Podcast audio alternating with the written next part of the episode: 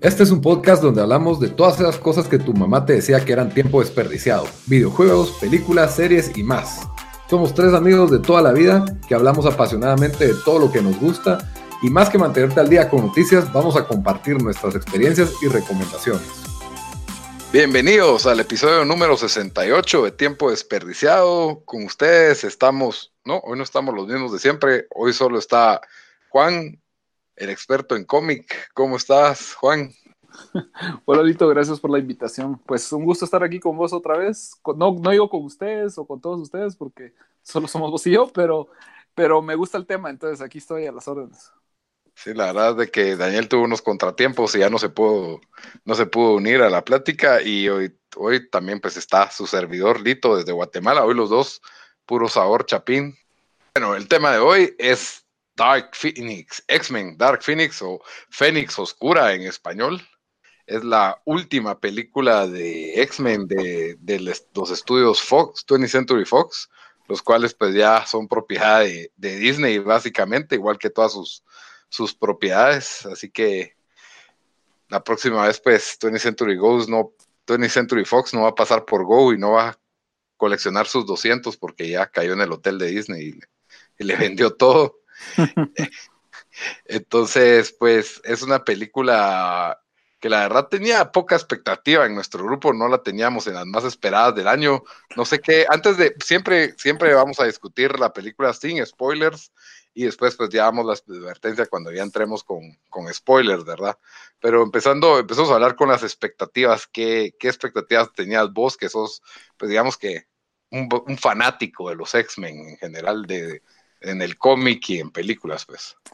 Bueno, mira, yo las expectativas, te soy honesto, no eran muy altas. Había escuchado que había tenido muchos problemas en la producción. Sabía que era la última de Fox, que habían habido muchos reshoots.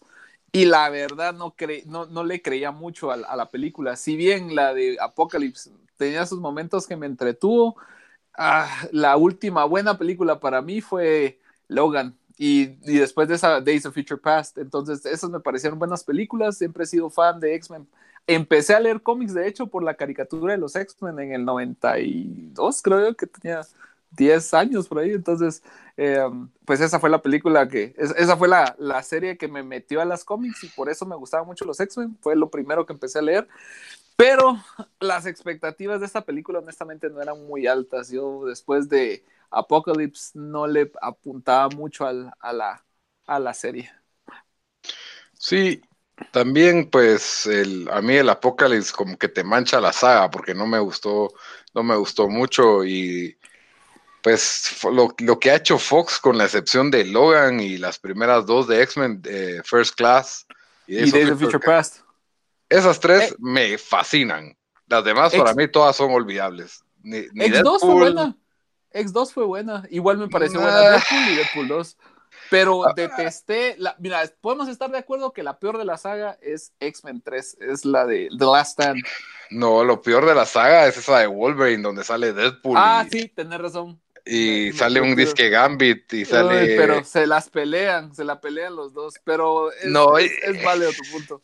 Sí, X-Men 3, por, pues sí, es mala, es malita, pero yo no la sentí, no sé, o sea, a mí ni siquiera, X-Men 1 fue como que, wow, superhéroes modernos en el cine que no son ni Batman ni Superman, me gustó, pero no me, no me traumó. Y X-Men 2, la escena del principio me encanta, pero de ahí es como que, no sé, no, no me logró capturar. Creo que lo que a mí me encantaba la caricatura, que es creo que donde la mayoría de personas conocimos a los, los dibujos animados que daban en el canal Fox, Fox Kids. De hecho, hay una cómic que se llama X-Men 92, que está ambientada en, en el 92, digamos, o sea, específicamente a esos personajes y, y en esa época que salió hace poco. Sí, y que se suena interesante eso. Uno de los personajes que más me gustaba era Gambito, y para mí, pues como de niño, era muy decepcionante, o de adolescente, mejor dicho, muy decepcionante que Gambito no estuviera. Eh, otra de las personajes principales que, que me encantaba de esa serie que no se le dio como que un, un trato justo en la saga X-Men fue Titania, Rogue. Mm, sí, es cierto. Que también era mi otro. Eh, ellos dos eran mis personajes favoritos. Eh, siempre, pues obviamente los que más roban protagonismo es eh, Wolverine, Cyclops, Javier. el profesor Jean. Grey. Jean, Jean Grey, eh, pero a mí los que más me gustaban o los más entretenidos para mí en esa serie animada era Gambito y Rogue, que eran, tenían ese su coqueteo y todo, y siento que en las películas nunca se les trató con, con justicia basado en lo que yo había visto en eso. Y, pero Ni las no- cómics, ni las cómics, porque las cómics son muy similares a, lo, a esa relación. De hecho, hay una cómic donde se, bueno, spoilers para la cómic, pero se, se casaron. Se casó, se casó Gambito y, y Rogue, y hay una cómic que se llama Mr. and Mrs. X. Hace Y poco, salió hace como un par de meses. y hablando de todo un poco, cómo se tocaban, porque Gambito todo lo estallaba y ella todo lo mataba, así que no, con guantes. No la, he le- no la he leído, me imagino que al- algo, algo lograron hacer, no sé. Algo, algo tenía que la- idear. La, la voy a investigar más y te cuento. Esos son los detalles para los que te traemos aquí, Juan, por favor. Está bien, a la otra me, me modernizaré en las cómics. Pero la que sí te puedo decir que leí y sé, y por eso mi expectativa, no, dije, nunca le van a llegar porque es muy buena, es Dark Phoenix Saga, que, mm, que, es, que es de este Chris La que inspiró estas. la que inspiró tanto X-Men 3 The Last Stand como, Como esta. como esta, que era por el escritor ese Chris Claremont. Y, yo- y el artista era John Buscema o Buscema, no estoy seguro cuál es el de las dos. Es que incluso en el, pronuncia. Ajá, en el dibujo animado también replican esa saga hasta. Sí, es y muy, adaptación. muy, fíjate que es muy fiel la adaptación a, a esa. La única diferencia es que, digamos, en la, en la película, perdón, en la caricatura se enfocan mucho en el espacio y en la, en la, en la cómic también es en el espacio, pero inicia en la Tierra con un grupo de malos que es The Hellfire Club. Entonces, en la cómic es muy extensa y empieza con The Hellfire Club y después se van al espacio y involucra al Shi'ar Empire, igual que en la caricatura. Entonces, eso, eso es de lo máximo y para mí es una de las mejores caricaturas que han habido. Esa con la de Batman The Animated Series se dan duro, entonces definió una generación para mí. Totalmente, totalmente. Lo, a mí me gustaba mucho, pero el problema es de que en esa época no había Netflix, no habían DVDs, eh, ni siquiera eh, conseguir un VHS de esto era difícil. Sí, sí, Entonces, si si te perdías perdía- un episodio, te jodías. Te jodías, ajá, y tenías que algún día ver la repetición, algún día lo mirabas, algún día no. Y siempre, y me, me al mismo tiempo me gustaba porque te tenía intrigado el episodio, pero siempre quedaba en to be continued, que era algo, Sí, o en continuará, que era algo que en las caricaturas pasaba muy rara vez. En cambio, las de X-Men Sí. todas eran así, todas tenían Sí, su, su hilo Sí. continuo, ¿verdad? sí, era muy buena, era muy Entonces buena. me costaba y a veces tenías hasta personajes que ni conocías y como que, wow, ¿y estos quiénes son, verdad? Sí, sí, muy, Y- muy buena la serie. Y tenía, y tenía otro tono, pero bueno, para no hablar tanto de la caricatura de X-Men y ya nos hablaste un poco de, de lo nerdo que es el tema de Dark Phoenix, que pues aparentemente en los cómics es una de, del- de las sagas más icónicas, ¿no? De X-Men. Sí, es como la, la que definió una generación, fue la, la, la que, fue como la, la última vez que se vio así una, la, el fuerte protagonismo de Jean Grey, que era la, realmente la, la protagonista de la, de la saga. Lo cual, pues, es un poco difícil de replicar en las películas porque Jean Grey no tuvo protagonismo en ninguna en esta saga hasta la sí, última película eh, que ni siquiera fue protagonista, fue como un personaje secundario. De, de hecho, lo que decís tiene mucho, mucho, suena mucho conmigo, porque digamos, en, yo sentí que, que al menos en X-Men The Last Stand tuviste las dos películas antes donde lo conociste, mientras que este en Days of Future Past ni apareció. En la Sí. de, en la, eh, después de Days of Future Past, ¿cuál fue la de la de Apocalypse? Esa Apocalypse. tampoco. Ahí- eh, ahí fue donde esa aparece de pero no secundaria. Sí, y creo que parte de lo del personaje de Jean Grey también era, bueno, tal vez se quisieron modernizar, pero lo que funcionaba, medio funcionaba en las películas es que había ese especie de triángulo entre ella, Cíclope y Cyclops y Guepardo, Wolverine, no sé si decirles en español o en inglés, no sé cómo los conoce la mayoría de gente, pero, pero se los digo en bilingüe para que por si se, por si se pierden, ¿verdad? Y eso, pues, no sé, siento que se pierde un poco el personaje de ella sin sus contrapartes principales, ¿verdad? Que aquí solo medio nos dan un tinte de su relación con Cíclope, pero no, no la construyen demasiado. Es más, a Cíclope es otro personaje que su hermano tuvo más protagonismo en la tele. Hola. ¿Qué onda? ¿Cómo estás? Perdón. ¿Puedes ver? X-Men. X-Men. ver X-Men, decirle. Yo quiero ver Spidey. Ah, quieres ver Spidey, pero eso va a ser otro episodio. No, hoy es X-Men, hoy es X-Men. Hoy es X-Men. ¿Ok? ¿Ok? Hasta la. Es todo, ok, es todo. Saludos ahí a- al, al niño superhéroe, Juan.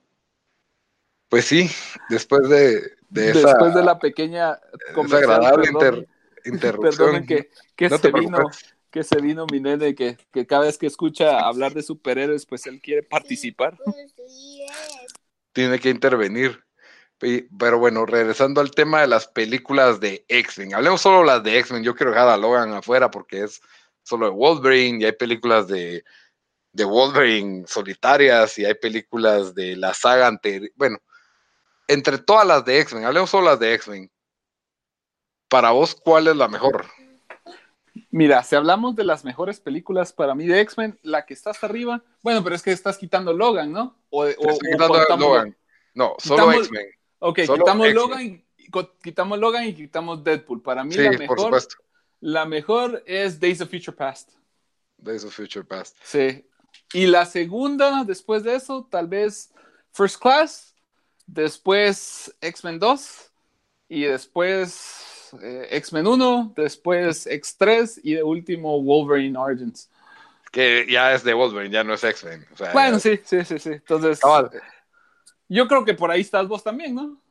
Sí, más o menos. eh, a veces alterno First Class con Days of Future Past, las- porque las dos me encantan.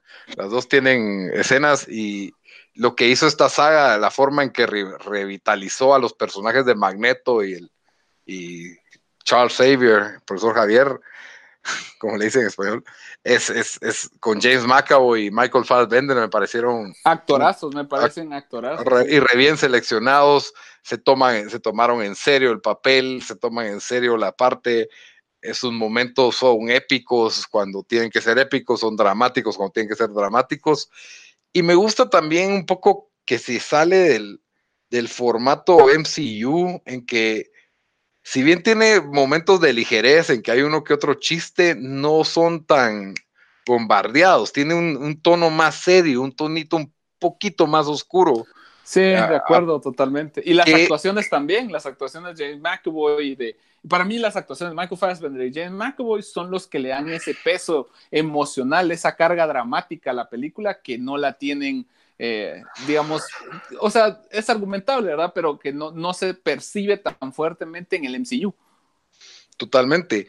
Y, y creo que es vital porque eso para mí era lo que distinguía a los X-Men de los demás superhéroes. O sea, no eran los típicos héroes que salvaban el día, sino que había una lucha de especie de racismo político, conflictos entre cómo vamos a tener relaciones con los humanos eh, de forma pacífica, si ellos nos quieren encerrar y, y pues Xavier tratando de enmendar eso. Y e- esa tensión que maneja X-Men es, es lo que lo hace ser una historia aparte para mí, una, una historia bastante, bastante interesante, lo, lo que pueden hacer con todas estas piezas y con todos estos mutantes, que la verdad uno le llega a tener bastante aprecio, eh, que no sé, a mí, sí, como te digo, esos dos personajes para mí están mejor hechos que muchos de los del, del MCU, pues que son como, ah, Ant-Man, qué chistoso y qué bonito.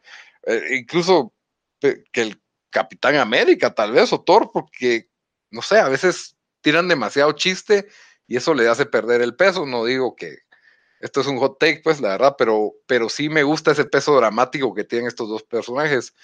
Y bueno, llegamos a, a Dark Phoenix y hablamos de, de, lo bueno que fue la saga. Y, y, sin spoilers, mi opinión de la película es que la castigaron de más. Las críticas sí la destrozaron, pues dándole, dándole demasiados reviews negativos. Creo que tenía 23% en Rotten Tomatoes cuando películas bagres como Godzilla 2 tienen 44%. Y X-Men no me parece para nada inferior. Eh, se nota que la película está parchada, se nota que le agregaron escenas por un lado y por el otro. Eh, los personajes no están totalmente construidos y definidos. El villano en la historia eh, no hace tan, no tiene mucho sentido a sus intenciones. En ese sentido, pues cuesta identificarse con, con, con, la historia, pero aún así la película me ofrece dos cosas, buenos momentos dramáticos de, tensión en lo que es ser un mutante, en lo que son las tensiones mutantes humanos, en lo que es tener poder descontrolable, eh, manejo del duelo y la muerte, eh, dilemas éticos, eh, que, que, es lo que presenta X-Men, y tiene sus buenos momentos de acción en que nos dan, vemos de manifiesto los poderes de los X-Men utilizados de, de, forma sumamente creativa, especialmente en, una de las escenas y en, una de las escenas del tercer acto. Y por eso yo le doy un 6 de 10, 6, 7 de 10. O sea, la película es pasable. Si sos fan de X-Men, anda a verla al cine.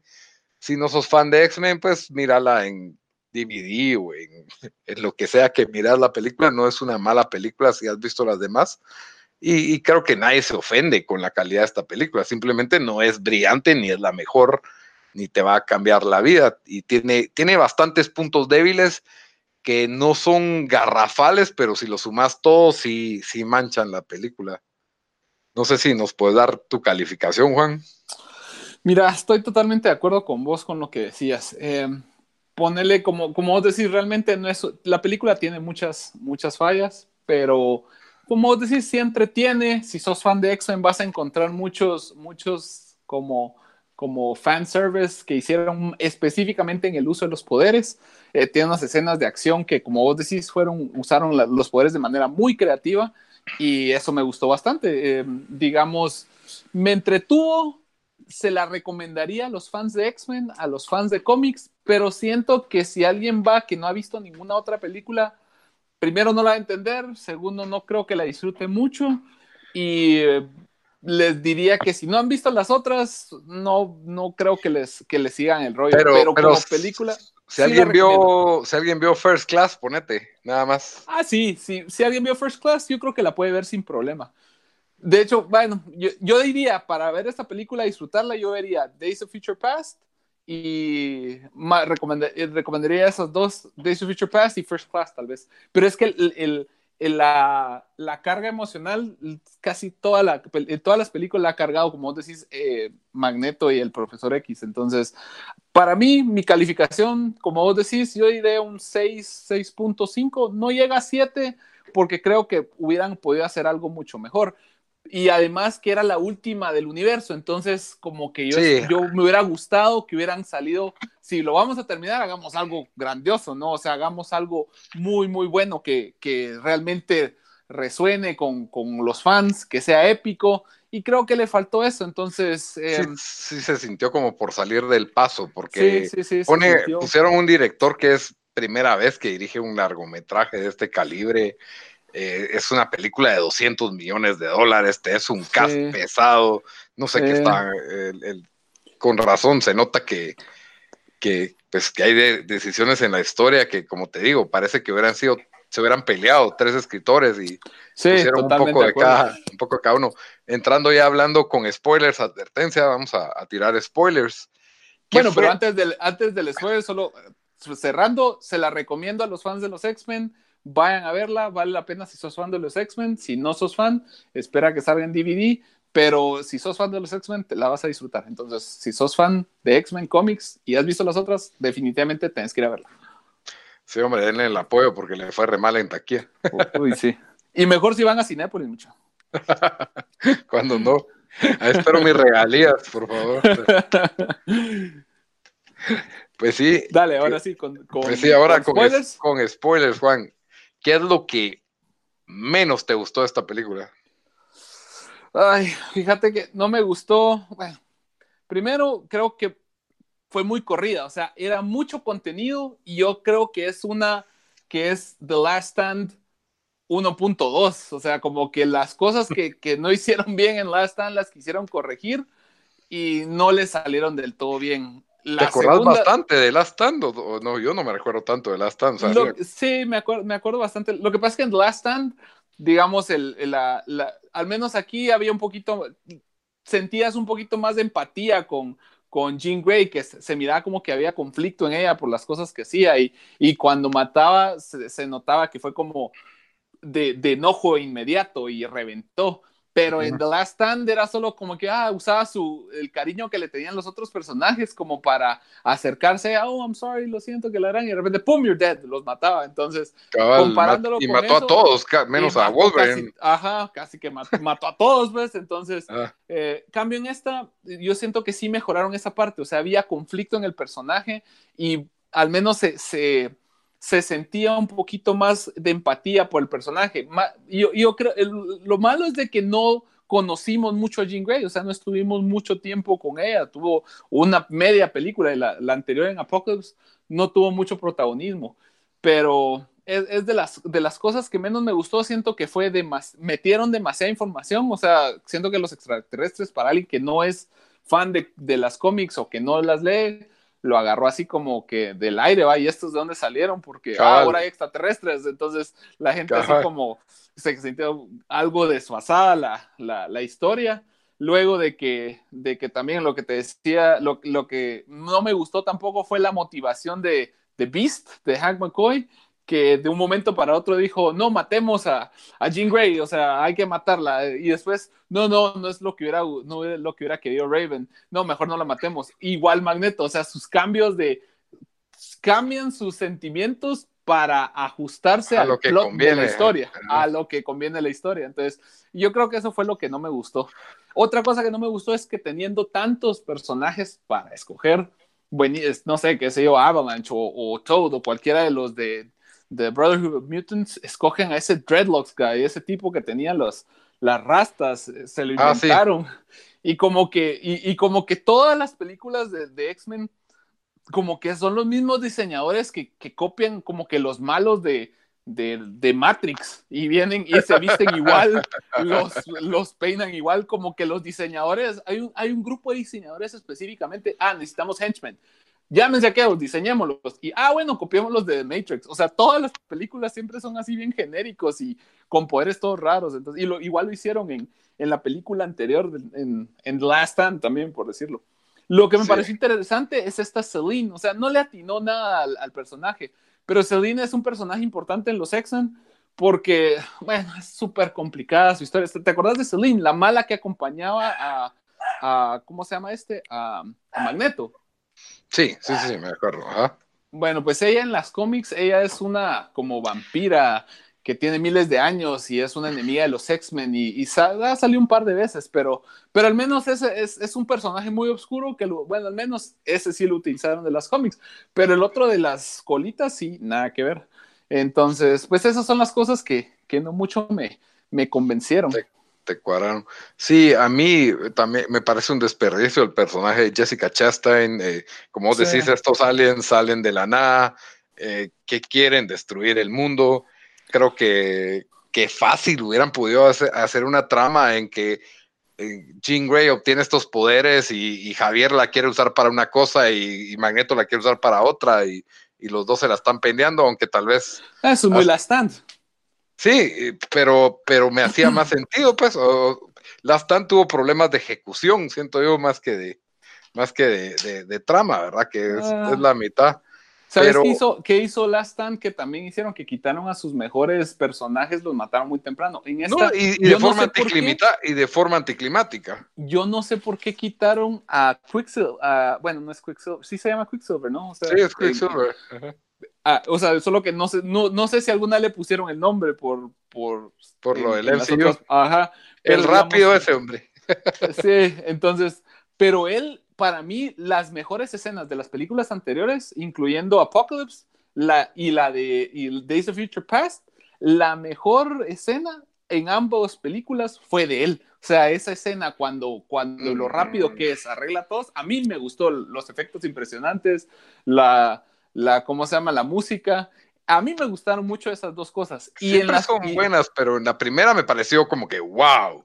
En las otras es como que, ah, va, qué chilero, metamos una escena de estas de relleno y, y ya, pues, o sea, yo, yo ya no quería otro video musical de él. Bueno, pero, pero ya no, pero no aprovecharon sus poderes, o sea, lo, Sí, lo- lo- te lo hieren y, lo sacan no de la toda película. la película, ¿verdad? Así que mejor lo, mejor lo matan, pues, entonces me pareció, me, Sí, me- fue- me pareció fue- tonto. rechafa, la verdad, la forma en Sí, que lo sacaron sí. de- Y- la película fue Y muy... las cómica. dos películas, ante- la película, las dos anteriores que quería, o sea, que Magneto es su papá, porque para los que no saben, Sí, Magneto es cabal. el papá de Scarlet Witch, aunque lo, lo hicieron hace poco, un retcon lo hicieron porque querían a puro tubo poner a los Inhumans en vez de los X-Men, por ese problema que tenían con, con, con Fox, y en las cómics lo cambiaron para que ellos fueran Inhumans y solo fueran como Magneto no fuera su verdadero papá. Una mulada así, pero por, cosas de derecho. Pero el punto es de que no exploraron la relación de que era su papá, pues. O sea, No, pasó de- nunca. o sea, lo, Pero- lo, lo, lo quisieron meter en las otras dos películas y me parecía un ángulo interesante. Sí, no lo exploraron. eso fue en la en First Class, que lo agarran a él o en Days of Eh, Future no, Past? en Days, en Days of Future Past lo agarran y, dice, y Sí. él como que intuye de que tuvo un papá, algo así. Y al Sí. final de la escena, cuando lo mira en la tele, dice, ah, sí, como que es su papá. Y Sí, en la cabal. otra, en Apocalypse, él va a pelear con Apocalypse porque dice que porque somos familia y lo mira él, o sea, y dice, "Ah, no le voy a decir ahorita, le diré después. Y ahí murió el, el- murió el tema. Murió el tema. Sí, re malo eso. Pero, pero no, para mí, habla, si quieres hablar de las mejores escenas, hablemos de cómo Magneto carga un estadio alrededor de él y se lo. Sí, y- sí, sí, eso, sí, eso, sí, para mí eso fue increíble. Y, y aquí, Y de lo nuevo, mejor en esta también. ahora en esta tenés que ver que Magneto no carga estadios, sino carga pistolitas y les jala el gatillo a todas al mismo tiempo. Entonces, como que tuvieron que cuadra- adecuar a Magneto y bajarle a sus poderes para que para que pues pueda no, no, nos darle cámara a los demás personajes, ¿me entendés? Que es lo que hacen con Superman cuando está con la Liga de la Justicia, que tienen que bajarle sus poderes o, o lo, o lo atrapa un monstruo, porque si no, ya los, él podría resolverlo todo solo, ¿me entendés? Podrías Entonces- argumentar que, que está, o sea, que lleva como 10 años escondido y no ha usado sus poderes como, como lo hacía antes, o que ya no está en la cima de su, de su, de su poderío. No sé, vos, pero, pero sí, Sí. estoy, de estoy de acuerdo con vos con, Cabal. con ese punto. Eh, otra, otra cosa, pues, eh, el- para mí, pues otra cosa que, que se nota por completo, la escena del tren es totalmente agregada. Ah, sí, sí. Totalmente agregada. Es, es una muy, es, es una escena bastante divertida y todo, pero tiene otro tono completamente. Que Qué bueno que la agregaron, en mi opinión, Sí, sí, sí. porque sí. le dio un mejor sabor a la película. Sí, pero- y las, las escenas de acción en esa, en esa pelea, me gustó la, la forma en que, que pelea Magneto con eso y después tira el tren cuando ya los apacha a todos y tira el tren. Así, Sí. así como que está agarrando un pedazo de papel y tirándolo. Eso, eso para mí fue de lo, de lo mejor de la, de la película. Igual la escena cuando este Nightcrawler se decide usar los Se poderes malea, para- se malea. Sí, qué convenientemente. Convenientemente se malea y entonces empieza a atravesar gente con su cola de una vez. a Y con- convenientemente, es- los poderes de los, de los extraterrestres, yo siento que solo los pusieron por, por efectos cinematográficos, o sea, realmente no explicaron, no dijeron nada, o sea, salieron del aire. Pero para los que no saben, eh, tiene su, su, su connotación con las cómics, porque cuando la, la forma que, que pasó en las cómics es de que las Jean Grey recibió esos poderes y regresó a la Tierra. Cuando ella ah, recibió el Phoenix Force, se volvió, empezó a volverse mal, así como en la película. Entonces ella no aguantaba el poder que tenía, entonces voló hacia las estrellas y se volvió supernova y estalló. Entonces, pero cuando estalló, estalló en otra galaxia y destruyó mundos. Entonces, destruyó uno de los planetas donde los, los todos los extraterrestres de ese planeta murieron, destruyó el planeta.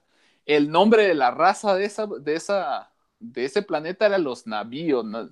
Un, nombre es, es un nombre raro, pero es exactamente los mismos que salieron en la película. O sea, esa es la raza de pues, alienígena.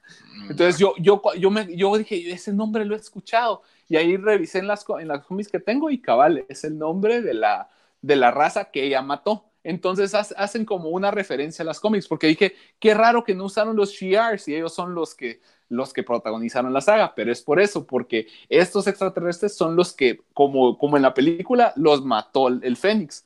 Y en los cómics, el Shi'ar se metió al- a la pelea porque como es el Phoenix Force destruyó mundos, entonces lo miraban como un como una amenaza. Entonces Ya. los Shi'ar fueron por los X-Men y empezaron a pelear con ellos para destruir a Jean Grey, como en la caricatura también. Al final de la saga, pues Jean Grey se mata para salvar a todos y ahí queda el Phoenix Saga, ¿va?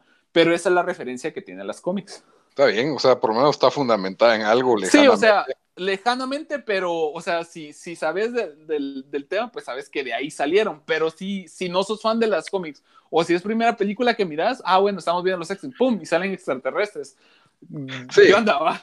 Cero en ejecución, no. Ajá. Y otra cosa que no me gusta de los X-Men y que medio ya siento que ya estaban saliendo eso, es como que se avergüenzan de sus trajes de los cómics y no entiendo, o sea, ya, ya estamos en una era en que los superhéroes usan los trajes que usan en los cómics. O sea, Shazam salió de dorado y rojo, Aquaman salió de anaranjado y verde. Sí, sí, sí. Y yo sé que en esta película pues no podían cambiarlo del todo. Ah, por ratos usan esos uniformes como azules con amarillo que me, me encanta, la verdad. Como sí, a mí también. Pero Jean Grey, póngale un traje anaranjado y una bausada en la cabeza azul, no sé. No, no le pusieron, salen, salen ropa de, parece modelo de JC Penny, su ropa toda. ¿Sabes dónde se salieron los trajes? ¿Sabes dónde salieron los trajes? Que pues, me parece raro que no los hayan continuado utilizando. O no exactamente esos trajes, pero unos muy similares. Al final, ¿no? al final de, de, Apocalypse, cuando están entrenando, cuando los empiezan a entrenar Mystique, están con sus trajes más similares a las cómics. Sí, pues, y y Bestia, pues ya todo azul, que porque de plano el actor quiere sacar su cara en la película, entonces lo Igual Jennifer Lawrence. Ah, Jennifer, Lawrence. Sí, Jennifer Lawrence por lo menos lo entiendo, pero Bestia no era un morfo. Bestia tenía la maldición de verse puro bestia, pues todo el tiempo. Sí, sí, sí. todo eso de la inyección. Nunca vimos los tights amarillos en Guepardo, nunca. Pero tenemos esperanza para el para MCU. Ah, y por cierto, ¿no viste, no te, no te dio risa la referencia que le hicieron? Que cuando los tipos que fueron a atrapar a los mutantes decían su chaleco MCU, que era Mutant sí, cabal, cabal, Containment Unit. Me, causó risa, sí. Que, le tiraron su pedra. Bueno, ya nos cobraron, ya nos compraron, pero ahí va la pedra. Tuve que buscarlo, tuve que buscarlo porque dije, ¿por qué se llaman MCU? Dije yo, pero. ¿Y lo que más te gustó de la película, Juan? Lo que más me gustó fue el uso de los poderes. O sea, las escenas de acción cuando tenían los poderes me parecieron muy buenas. Cuando pelearon, esa escena del tren, muy buena. La escena cuando Magneto está peleando con Jean Grey y Jane Grey fácilmente agarra el helicóptero y Magneto lo está peleando así por. Sí, Me pareció. Muy, esas escenas creo que ah, fueron lo que más. Ahí es donde yo te digo, el, el man movía estadios y ahora no puede con un helicóptero. porque Bueno, pero es el Jean Grey. Pero Jean Grey, ajá. o ah, el helicóptero lo, lo paraba. Es Fénix, perdón. Ajá. Entonces, es Fénix la que, la que tiene el poder más que él. Que también es contradictorio porque al final de Apocalypse sacó el, el, el ave. Entonces, es, es, o sea, continuidad ¡pum! a la basura. Sí, no, no, no, y no terminó de hacer sentido porque por un lado te decían, hey, no es Jean, es esa babosada que se le metió, y por otro, no, sí es Jean, y tiene, nunca nos quedó claro si ella tenía un demonio ahí metido o realmente era ella solo con esteroides, ¿me entendés? No, no. Sí. Sí, o sea, como que ya algo malo ahí, porque al principio era como, uy, eh, eh, Javier eh, Xavier le tenía miedo, pues entonces le, les, hizo barreras en su mente, y es que ella es muy peligrosa, o sea, ella, ella da miedo, y ahí después, no, no, es que ella no es peligrosa, es el...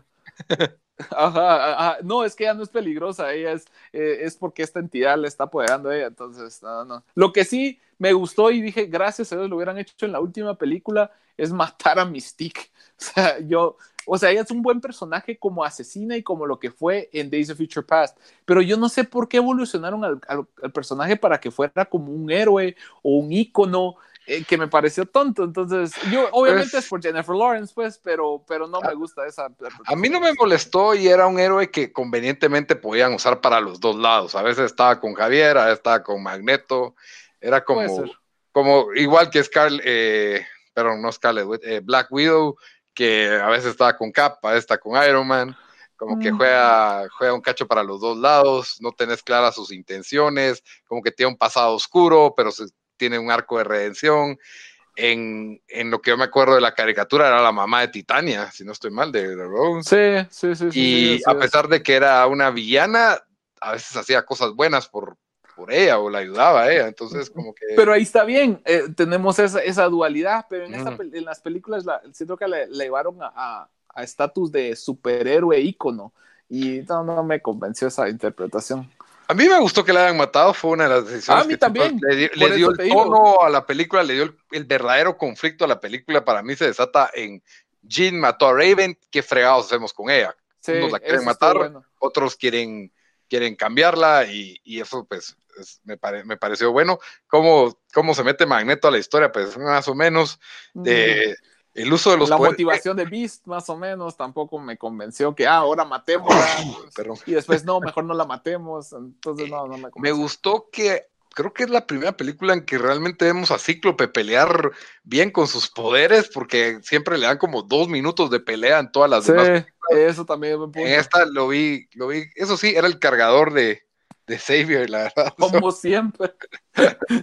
Pero es un personaje que a mí me gustaba bastante en, el- en la caricatura y que siento que tampoco nunca se le dio justicia cuando él es el líder de los X-Men. en Sí, campo, claro, claro, sí, Entonces, de acuerdo. siempre lo chatearon también en la, en la película.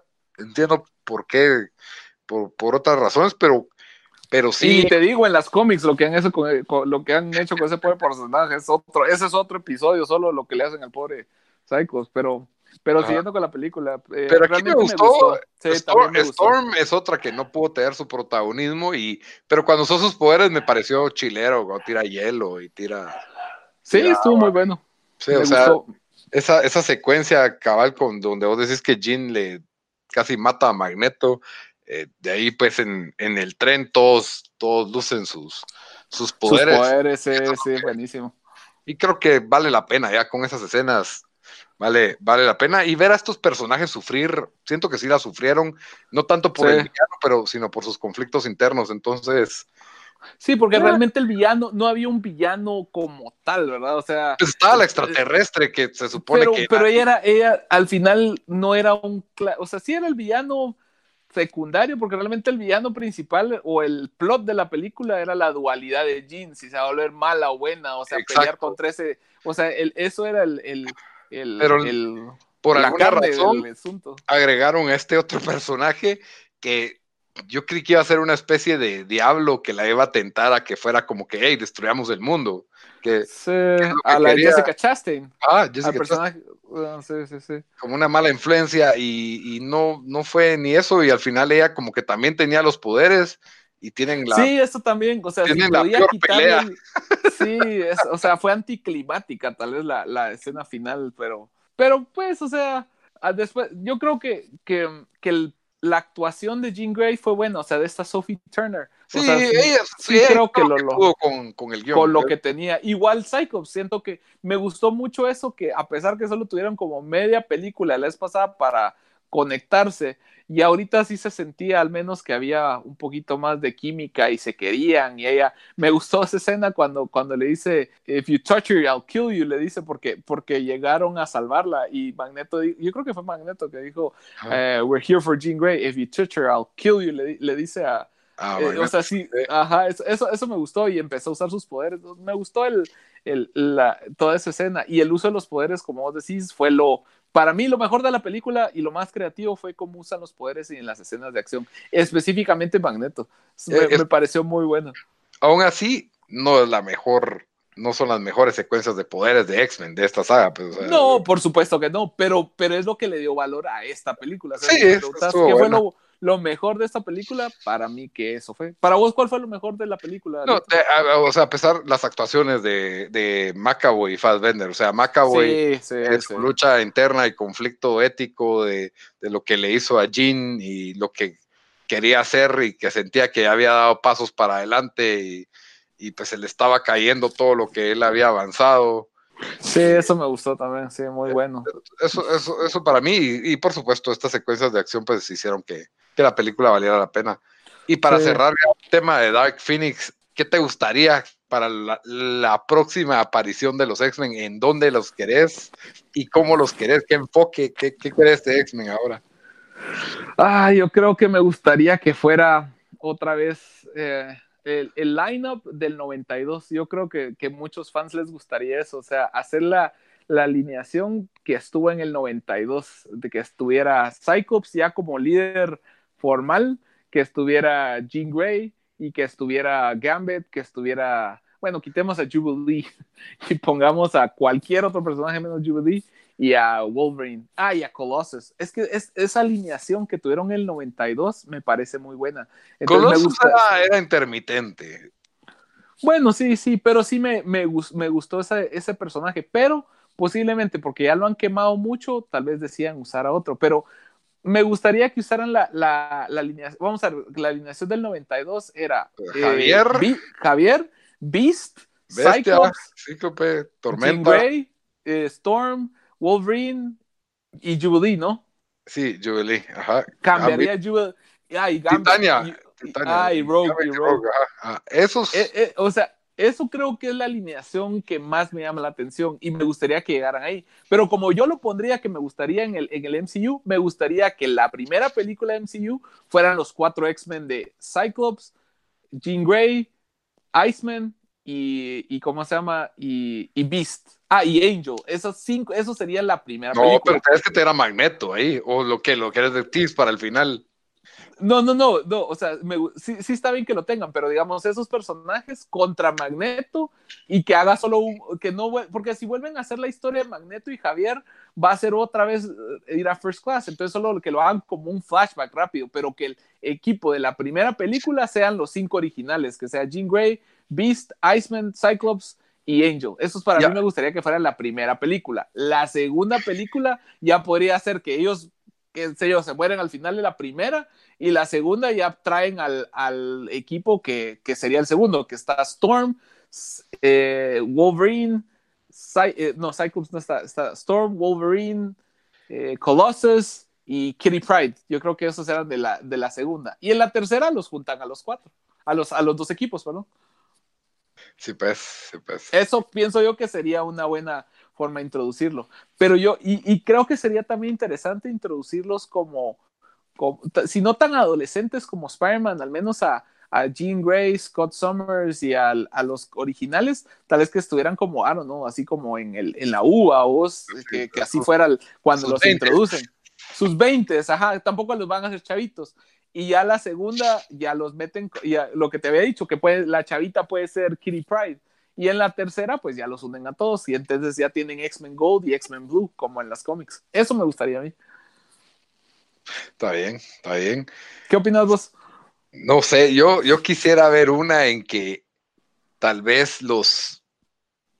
O sea, yo lo que, lo que estaba pensando en esta, pero era mi deseo es que esta terminara en que la cagan y Jean, Jean destruye el mundo y los X-Men se logran escapar y caen en un universo alterno y ese universo alterno es el MCU. Es- pues no está tan mal porque, porque de hecho, fíjate que esta... Hay esta universos alternos en el MCU ahora. pues. Sí, sí, por, por Spider-Man Home, eh, perdón, Spider-Man Far From Home ya dijo, dijo eso, que de hecho este, el malo es de un universo alterno, entonces creo que no es tan mala la idea, fíjate, fíjate. Sí, o, o como no pasó, pues ahora va, va a tener que resultar que de alguna manera, porque algo así hicieron también en las series estas de Warner para juntar a Supergirl con Flash y Sí, los de Multiverse. el multiverse, ajá. Entonces, no sé, tal vez de alguna manera tiene que haber, porque en la realidad del MCU no existen los mutantes, Es cierto, tenés razón. aunque o sea, ¿cómo ahora se lo, introducir? ahora se lo pueden inventar con que alteraron el tiempo y van a empezar a nacer mutantes, ¿verdad? Y, sí, y eso puede ser. yo, que la- causaron algo, el, el snap pu- pudo haber causado una alteración en el espacio o, y tiempo Cabal. o, o algo así, vamos. Sí, totalmente. Y empezás a ver mutantes y a los Fantastic Four. Y podrías sí. hacerlo desde la perspectiva. Una película de los nuevos Avengers descubriendo a los Fantastic Four y a los X-Men. O sea, eso, eso, eso podría, podría funcionar. De ahí tenés que meterle un, un conflicto, ¿verdad? Por supuesto, siempre se tienen que pelear. Los- Los superhéroes siempre tienen que pelear, Ah, sí, eso no es sé. clásico. Habría que ver si van a, de plano van a limpiar el cast, lástima, ¿verdad? Pero no, no creo que ya que estos actores quieran seguir con esos papeles y Lástima porque ponerle para mí, tanto Magneto como el profesor Javier eran, o sea, como Xavier, fueron los, el mejor casting. No me los que- toquen, que fueron sí. excelentes. Y, las, y, y pienso que podrían introducirlos con esa edad que tienen ahorita ambos, am- ambos actores, o sea, que, y que esté ambientada ahorita, o sea, no me gustaría que hicieran lo mismo que regresaran a los 60, que hicieran a los 70, porque para actualizarse al, para llegar a la fecha actual hay que esperar como cinco películas, entonces me gustaría que Sí. fuera ambientada al- a- a- en, el- en el timeline de, de MCU, pues. totalmente. Pero, pero a mí sí me gustó First Class que tenía que ver con la crisis de misiles en Cuba. Me gustó el toque de los ochentas que le dieron a, a Days of Future Past. Y Ah, sí, eso estuvo bueno, pero para la nueva no me gustaría que lo hicieran así. No, claro, sí, lo nuevo tiene que ser todo, todo nuevo y sí quisiera ver un buen Gambit, un- una buena Rogue, o sea, eso tiene que, tiene que pasar. O a lo mejor, no sé, que lo hagan aislado y, se lo inventen así de cero, ¿verdad? O sea, no, no sé por qué tienen que unirlo todo y todo hacerlo un universo, pero que ya estén ahí Gambito, que lleguen a aplicar a los Avengers y ya son mutantes, pues no sé. Habría que, habría que explicar a los mutantes post-snap, eso es lo que van a tener que hacer. Pero bueno, Juan, qué, bueno que hablamos Dark Phoenix con vos. Eh, de, pa- de paso, les recuerdo a toda la audiencia donde nos pueden escuchar. Nos pueden escuchar en Spotify, nos pueden escuchar en SoundCloud, en YouTube y en Stitcher, eh, que son las apps eh, para oír podcast, ¿verdad? En todo donde hay audio.